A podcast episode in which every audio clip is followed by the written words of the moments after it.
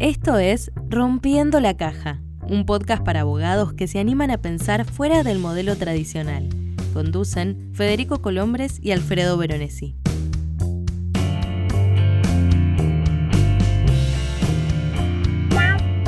Hola, esto es Rompiendo la Caja. Mi nombre es Alfredo Veronesi y comparto la conducción de este podcast con Federico Colombres. Hola Fede, ¿cómo va eso? Hola Alfred, ¿cómo estás? ¿Bien? Todo bien, por suerte, muy bien, ya llegando a fin de año, eh, cerrando el anteúltimo capítulo, ¿podemos confirmar eso o no? Sí, creo que podemos decir que es el anteúltimo capítulo. Perfecto, perfecto.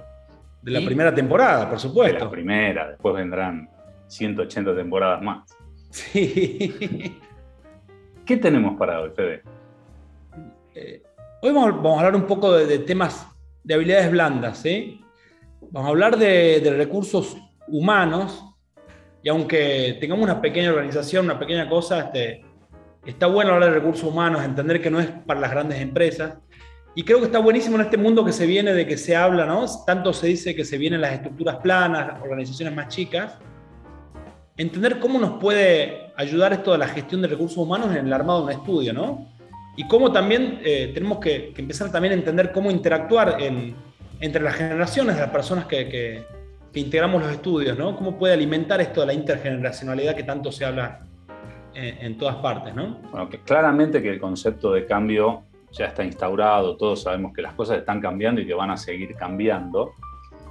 Y para esto por ahí eh, está la experiencia de quien vio el cambio, estoy hablando ya de un, tema etario, de, de, quien vio cómo fue cambiando las cosas, pero está también la experiencia valiosísima de quienes lo están viviendo en su crecimiento. Con esto te cuento quién es el invitado de hoy. Se llama Javier Calzolari, tiene 26 años y si querés un detalle más, tiene pelo violeta. Ah, me encanta. Lo que es mi envidia. Pero la verdad es que tiene una claridad de conceptos y, y, un conocimiento de lo que está pasando en este momento en el mercado que yo te diría que escucharlo es eh, una tarea casi obligatoria para este momento. Sí, y te agrego, Alfred, por lo que estuve pispeando un poco. Eh, es una de las top voices de LinkedIn, ¿sí? creo que está en Argentina, es el top 3 de las personas más influyentes de LinkedIn, solo con 26 años, y goza del respeto de todos los especialistas de recursos humanos, es como un influencer en este ámbito tan difícil que es LinkedIn para ser influencer, ¿no? Javier con, con su conocimiento, con su juventud, eh, con su enorme capacidad de empatía. Además dirige una academia virtual que se llama Humanos Reales, donde él este, está muy enfocado en lo que es People Analytics, ¿no? Esto de mezclar las analíticas en la gestión de los recursos humanos. Eh, además, simpatiquísimo, ¿no? Sí, muy, muy contento de vivir la experiencia que los jóvenes nos enseñen. Me parece maravilloso esto. Así que si te parece bien, Fede, vamos a escucharlo. De cabeza a Javier. Dale, vamos. Rompiendo la caja.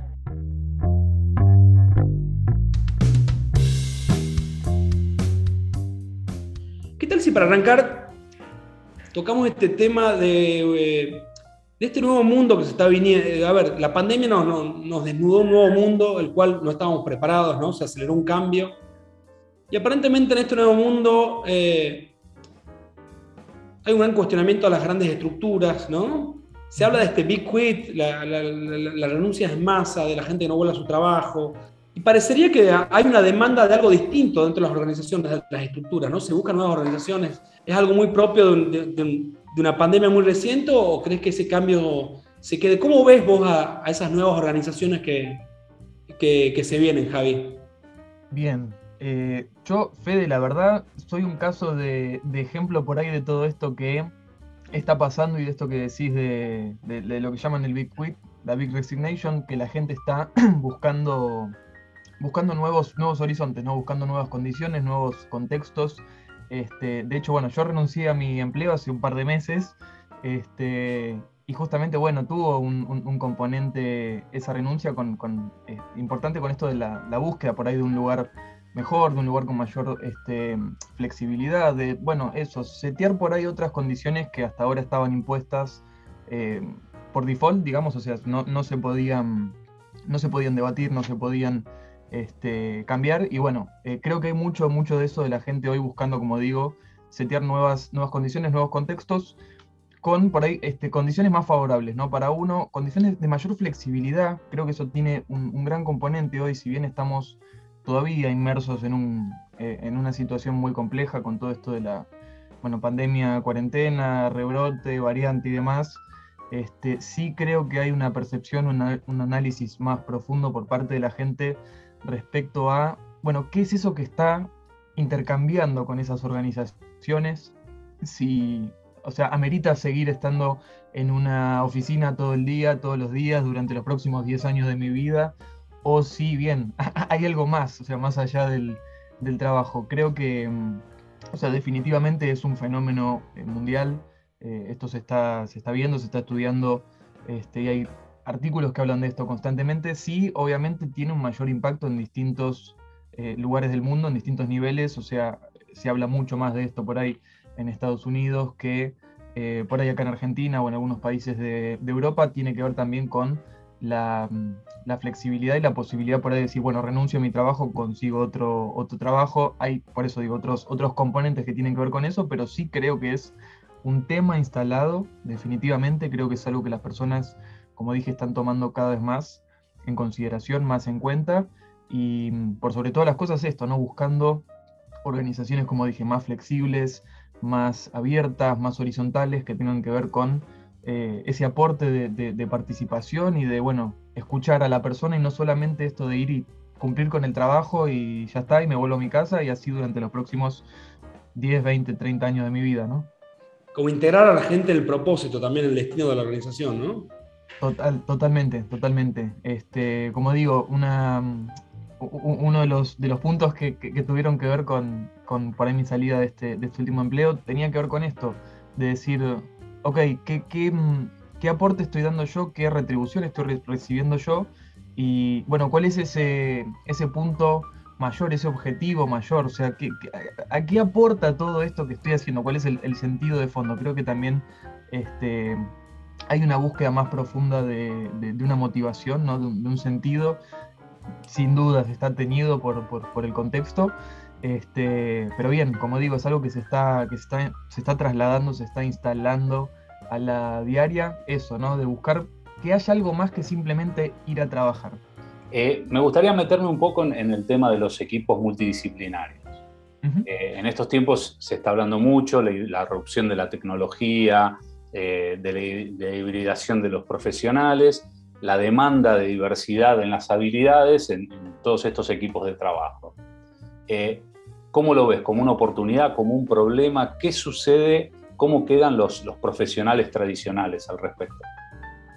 Mira, hace poquito justo escribí, escribí un artículo, escribí un par de posteos en LinkedIn sobre esto. Es un tema que me encanta, me encanta eh, y considero que tiene un enorme potencial de aporte para todo lo que es la transformación del, mundo profesional, esto de em, profesionalizar, especializar los perfiles y empezar a hacer eh, combinaciones de, perfiles, de equipos, de personas trabajando por, proyectos con justamente perfiles eh, interdisciplinarios, personas súper especializadas en lo que les gusta hacer, lo que saben hacer, trabajando en equipo, por ahí em, en contraposición con el perfil más generalista, ¿no? el que sabe hacer de todo, el que hace de todo, desde mi visión en el sentido de que esto de tener un, perfil generalista en muchos casos genera que no haya una persona idónea para hacer X tarea, o sea, de, todo su abanico de tareas va a haber tareas que no son las que más le gustan, no son las que mejor le salen, y en ese sentido el perfil, digo, tradicional más generalista tiene como la obligación de cumplir con todo, eh, le guste, no le guste, lo haga bien o lo haga mal. Y respecto al, perfil del profesional más tradicional, sin dudas creo que hay una necesidad inmensa en cuanto a formación en todos los ámbitos. Hablo de, desde recursos humanos hasta producción. Tenemos una enorme necesidad, un enorme desafío por delante respecto a esto que es el upskilling, el reskilling, el reformar nuestras habilidades, el actualizar nuestras habilidades, justamente para que estén eh, actualizadas y que nos sirvan para enfrentar los, los desafíos ¿no? del mundo profesional que se nos viene. Así que creo que por sobre todas las cosas lo necesario hoy es nada, sentarse, replantearse qué habilidades tengo, qué habilidades necesito, qué habilidades voy a necesitar para los próximos 2, 5, 10 años y ponerse manos a la obra para, aprender, para eh, actualizar justamente esas, esas skills, ¿no? esas habilidades. Con mucho foco a las blandas, Javier, ¿no?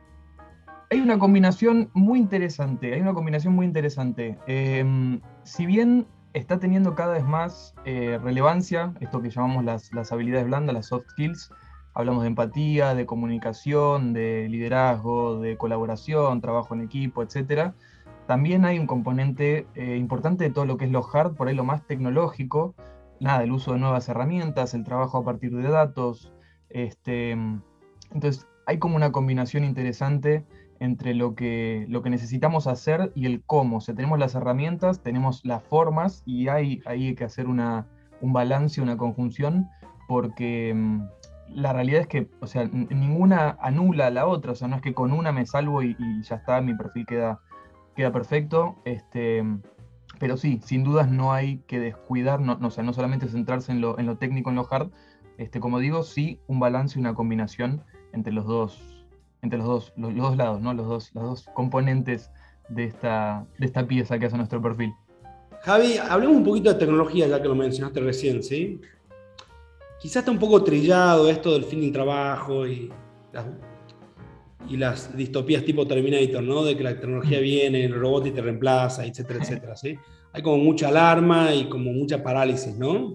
Otros, digamos, relativizan eso y dicen, bueno, esto es oportunidad para reconvertirse. Algunos se paralizan, otros salen a, a, buscar qué hacer, ¿no? ¿Qué es lo que crees que se puede hacer para, para, para ayudar a esta reconversión, digamos, y, trabajar con, con, la tecnología? ¿Vos crees que la tecnología va, va a vaciar las profesiones? O por el contrario las va a resignificar y, ¿cómo te imaginas un, te imaginas eh, un hijo tuyo estudiando abogacía, contador médico, esas carreras de silo eh, en los próximos 5 o 10 años? ¿Qué, qué pensás que, va, a provocar la tecnología en, los perfiles profesionales y en las profesiones? Es una pregunta muy interesante, muy, profunda, o sea, podríamos hablar nada, horas durante esta pregunta nada más. Este, yo, o sea, mi visión sobre, sobre el futuro es que va a estar mediado completamente por todo lo que hace al, laburo eficiente, a la eficiencia, todo lo que haga que lo que hacemos sea cada vez más eficiente. Eh, en ese sentido, lo que imagino va, a suceder es que cada vez vamos a tener menos carga de trabajo eh, administrativo, repetitivo, o sea, va a haber mucho más de automatización, de participación de nada, máquinas, herramientas, softwares que justamente nos permitan a nosotros los humanos dedicarnos a lo que todavía a las, máquinas no les sale tan bien, que es eh, el laburo creativo, ¿no? Si, por ejemplo, ponías el, caso del, abogado, ¿no? Tengo que, no sé, salir a leer eh, infinidad de, fojas de papeles. Eh, bueno, puedo tener por ahí un, un, sistema de procesamiento natural del lenguaje que lo lea, que lo procese, que me dé la información. Y yo ya tengo por lo menos un adelanto, digamos, un, mapa, un camino por donde tengo que, ir. Tengo una, pista antes, bueno, tener que ponerme a leer todo, por ejemplo. En recursos humanos lo mismo, o sea, vemos em, una gran carga administrativa en todo lo que es, nada, llenar papeles, completar formularios, el manual, que la guía, que el anexo, que el, legajo, bueno, y todo eso que es papeleo, papeleo, papeleo. Para mí todo eso es, es laburo que, es, es, tiempo que se, puede, que se puede ahorrar. Sin duda, como decías, va a implicar que muchísimos, muchísimos puestos van a tener que, reconvertirse, va a haber muchísimos cambios en ese sentido. De la misma forma que, de la misma forma que vamos a, ver que hay, o sea, por ahí menos puestos en ese sentido, que va a haber menos tareas en ese sentido, también creo que va a haber espacio para nuevas tareas, nuevos, nuevos empleos, eh, nuevas cosas que se pueden hacer justamente mediadas por esas, eh, esas herramientas. ¿no?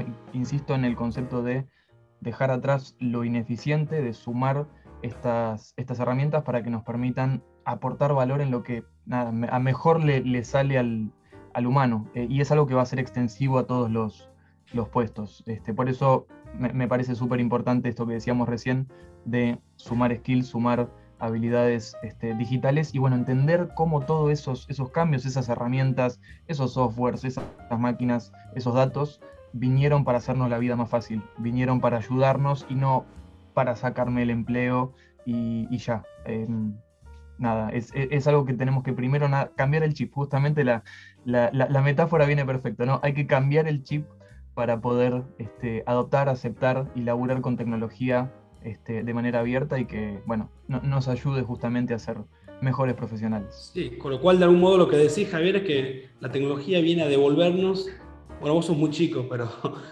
a los que tenemos un poco más de tiempo, viene a devolvernos esa profesión que ansiamos cuando recién empezamos, ¿no? De casos lindos, por ahí más estratégicos, ¿no? Como que viene a, sacarle todo lo rutinario, repetitivo y a devolvernos esa profesión que algunos perdimos hace un tiempo, ¿no? Atrapados por, el, por, por la montaña de papeles y cosas repetitivas, ¿no? O sea, lo ves como una buena noticia, una, una sana alianza entre la tecnología y, y las profesiones. Total, total. Yo, creo que sí, que hay un enorme potencial en ese sentido. Este, creo que, justamente, a ver, los sistemas, los softwares, las, herramientas que, se van desarrollando y que se van sumando apuntan a eso, apuntan a, eficientizar el trabajo, a que esa tarea repetitiva, ese proceso que nos llevaba 25 pasos, eh, lo podamos hacer mucho más rápido, o sea, podamos ser mucho más eh, eficientes, efectivos en la asignación de, de, nuestro, de, nuestro, tiempo, de nuestros recursos. Eh, y, a ver, insisto, no, no es que es solamente es todo buenas noticias. Para mucha gente esto va a implicar, como digo, una reconversión de, su, de sus tareas, de su puesto, una necesidad, una, no, no, solo una necesidad, una exigencia, una exigencia de formación porque eh, si no va a ser algo que, que, va a terminar limitando las posibilidades laborales de las personas. En ese sentido, es una, un aviso, una señal de alarma, en el sentido de que no podemos relajar, no podemos, o sea, dejar de, bueno, listo, ya está, yo no necesito seguirme formando. El, el concepto esto del, del, learning for life, o sea, aprender por el resto de, nuestras vidas, somos eso, aprendices para siempre, porque debemos acompañar el desarrollo de esa, de esa tecnología, de, esa, de esas herramientas que, nada, cada vez van más rápido, aparte cada vez se, se, se desarrolla todo más rápido, entonces, ¿por qué dejaríamos de, de movernos nosotros? Así que bien, como, como todo, ¿no? Tiene una, una, parte muy positiva y una parte a la que hay que estar este, atentos también. Te quería consultar respecto a la, gestión de recursos humanos como, como concepto. Digo, estamos viendo eh, una, una, tendencia hacia las estructuras planas, pocas jerarquías, eh, eh, incorporación de freelance por ahí más que, que en otras épocas. ¿Cómo impacta esto en la gestión de recursos humanos? Bien, eh, hay distintas investigaciones, justo estuve, estuve leyendo últimamente con esto que mencionás, de por ahí la mayor participación de, freelancers, no solo en el sector de recursos humanos, sino en general en las organizaciones. Este, las organizaciones están buscando esto de por ahí tener alguien que trabaja en un proyecto, que trabaja por un tiempo determinado, este, y bueno, eso, no, no por ahí la relación en relación de dependencia tradicional, la persona este, trabajando, nada, eh, hasta jubilarse en, ese, en esa misma organización, buscando por ahí cumplir con un proyecto, cumplir con una tarea, cumplir con un objetivo, con, con especialistas, con o sea, el, mejor rendimiento posible, las mejores skills a disposición. Eh, y bueno, después ese equipo por ahí desarmarlo, plantearlo por ahí para otro proyecto y buscando, como digo, siempre profesionales que tengan las skills, las habilidades, más desarrolladas, las, este, la, las habilidades más acordes a esa tarea, a ese proyecto, a ese objetivo específico por este, cumplir. Esto obviamente impacta, como decías, en, la, en, lo que es la estructura organizacional. Son organizaciones que por ahí van a ser mucho más chicas. Eh, en, el sentido tradicional, digo, ¿no? En, los puestos fijos, en las relaciones fijas, van a ser organizaciones más, más, más chicas, estructuras más planas, también tiene que ver con lo que decíamos al principio, ¿no? de, esto de la, la, motivación de la gente, el objetivo mayor, de no solamente ir cumplir con mi, con mi tarea y ya, sino estar siendo partícipe, aportar en algo que realmente a mí me gusta, algo que realmente a mí me motiva, algo en lo que realmente soy bueno. Y eso impacta en la participación que tiene esa persona. No es solamente contratar a alguien para, para hacer una, una, tarea, como digo, eh, por ahí netamente administrativa, repetitiva, o sea, cumplir con tengo que tocar el botón y ya está, si no estoy aportando verdadero valor a partir de esos conocimientos especializados que, tengo.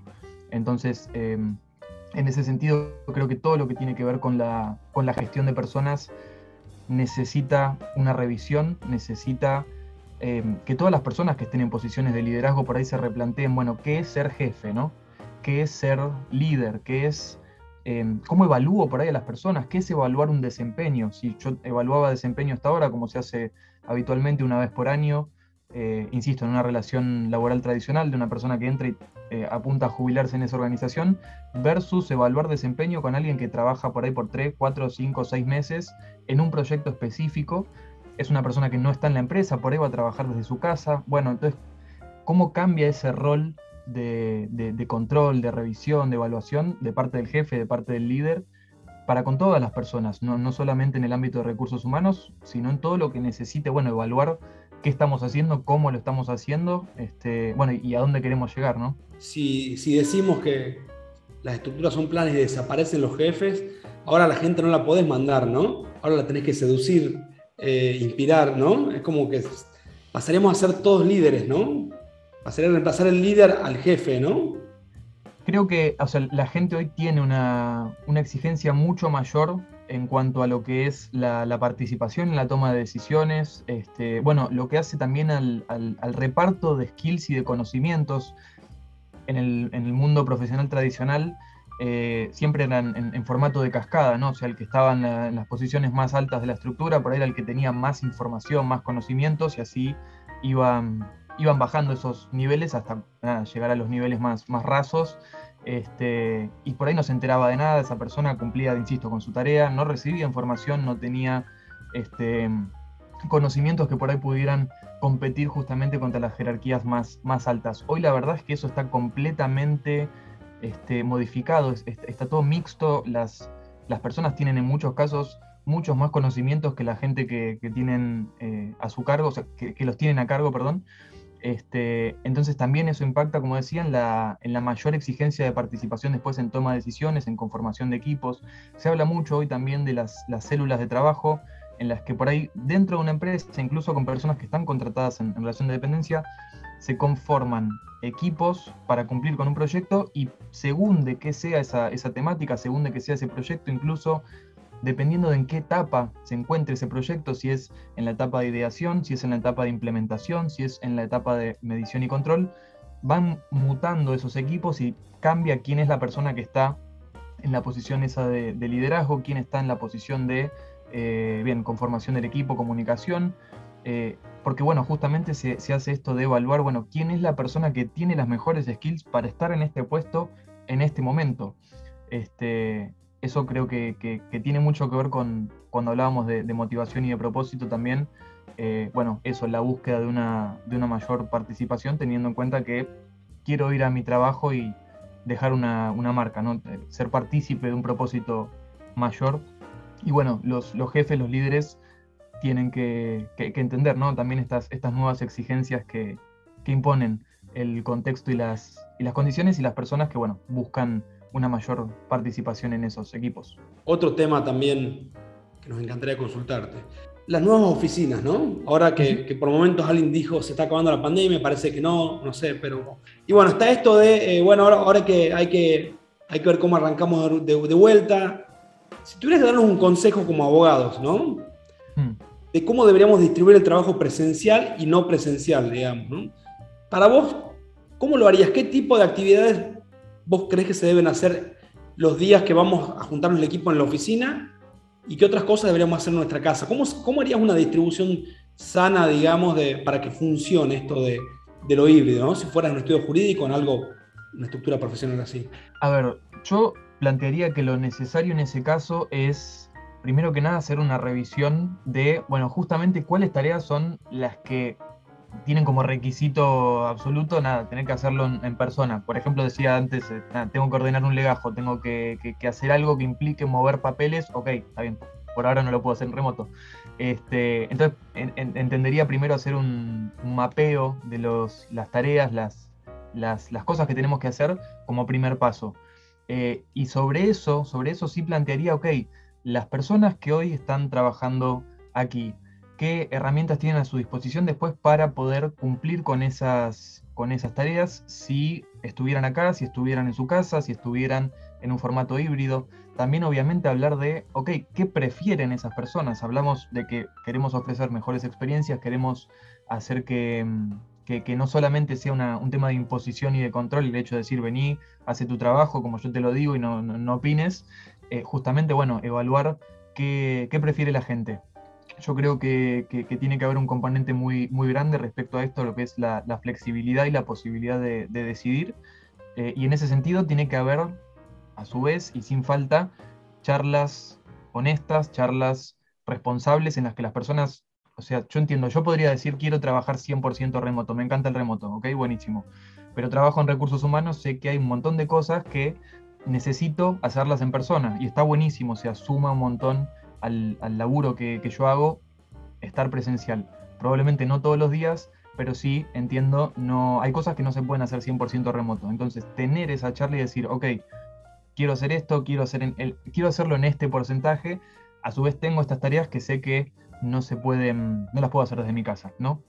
Por ahora, insisto, también tenemos que ver hacia dónde, hacia dónde estamos este, apuntando para ver cómo se puede llegar a arbitrar que eso, eso sea cada vez más, más flexible que sí tenga las posibilidades de, después hacerlo en un formato este, no, presencial, pero partiría de la base de decir, ok, ¿cuáles son las tareas que tienen que ver hoy con ese mayor aporte de valor? Mencionabas hace un ratito las, las eh, soft skills, por ejemplo, las, las, habilidades más blandas, bueno, todo lo que hace a comunicación, lo que hace a, en su caso, eh, negociación, ¿no?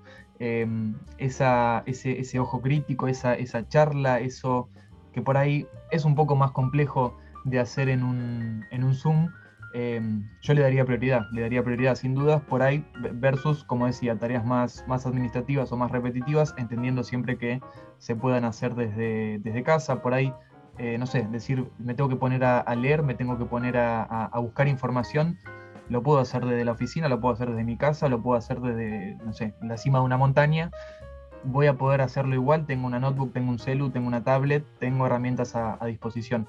Este, entonces, bueno, ver cuál es ese componente de mayor aporte de valor con relación a la presencialidad, ¿no? Rompiendo la caja.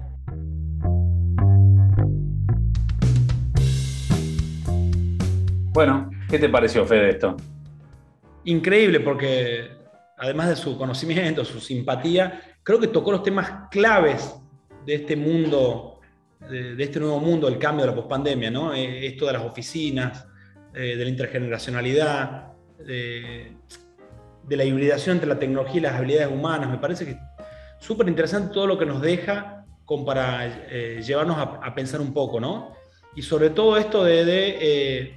me resonó mucho esto de aparentemente vamos a un mundo donde no va a haber jefes y empleados, ¿no? No hay jerarquías, con lo cual eh, eso nos demanda transformarnos en líderes, ¿no? En, estar todo el tiempo eh, acompañando a nuestra gente, seduciéndola en el buen sentido de la palabra y haciéndolas partícipes de, este propósito, ¿no? Parecería que esta generación joven quisiera, necesita que la integremos en el gran proyecto, quieren cruzar la cordillera, ¿no? Quieren, quieren hacer la, gran épica y parecería que por ahí vienen los tiros, ¿no? Crear organizaciones que, integran a la gente en sus propósitos, ¿no? Bueno, está claro que no, no, no, es bueno ir en contra de la realidad. Por suerte, sé positivamente que hay muchos estudios que ya están trabajando sobre esto, eh, más allá de lo de la pandemia. Están trabajando en, cuestiones remotas, en cuestiones con freelance. Eh, digo, los líderes, los estudios están entendiendo el concepto y es una gran noticia. Eh, y como te decía antes, la verdad que es una gran noticia que eh, una profesional de 26 años nos esté diciendo cómo, a qué ruta seguir a futuro porque esto va a cambiar y va a seguir cambiando. me pareció excelente y yo lo único que espero es que esto lo puedan tomar todos para pensar y para llevarlo a sus, estudios, ¿no? Eh, como siempre decimos, esto es para que se lleven algo y para que eh, se la crean un poco. Ustedes también pueden aplicarlo en su estudio, no necesitan tener un estudio de 500 personas. Eh, si son tres personas, todo esto les va a servir y la idea es, que, llevar las, mejores prácticas del mundo del management a tu pequeño estudio a tu, a tu profesión personal. Así que, nada, eh, me cierro con eso. Yo creo que lo de Javier nos tiene que, impactar y, nos tiene que, incitar a, a, buscar un cambio, a buscar mejores organizaciones. Sí, como siempre, Fede, esperamos eh, comentarios, nos, interesa muchísimo saber las experiencias que están pasando los estudios en este momento respecto a este tema, a todos los demás también, por supuesto, pero me parece que este es un tema que es transversal a toda organización, porque más de dos personas ya es, es, es un tema que los toca directamente. Así que bueno, como siempre, Fede, no hay más, no tengo más. Bueno, tomando el último respiro para el último capítulo entonces, esperándolo. No sé qué haremos en enero cuando no, tengamos que vernos, pero bueno, algo inventaremos. Sí, cómo no, cómo no. Puede ser eh, con un poco de arena, no sé, veremos cómo, cómo lo cambia. Ojalá. arena de una obra. Pero bueno, eh, como te decía, Fede, no hay más, así que nos encontramos en el próximo capítulo y seguimos rompiendo la caja. Nos vemos. Escribinos a info.aunoabogados.com.ar.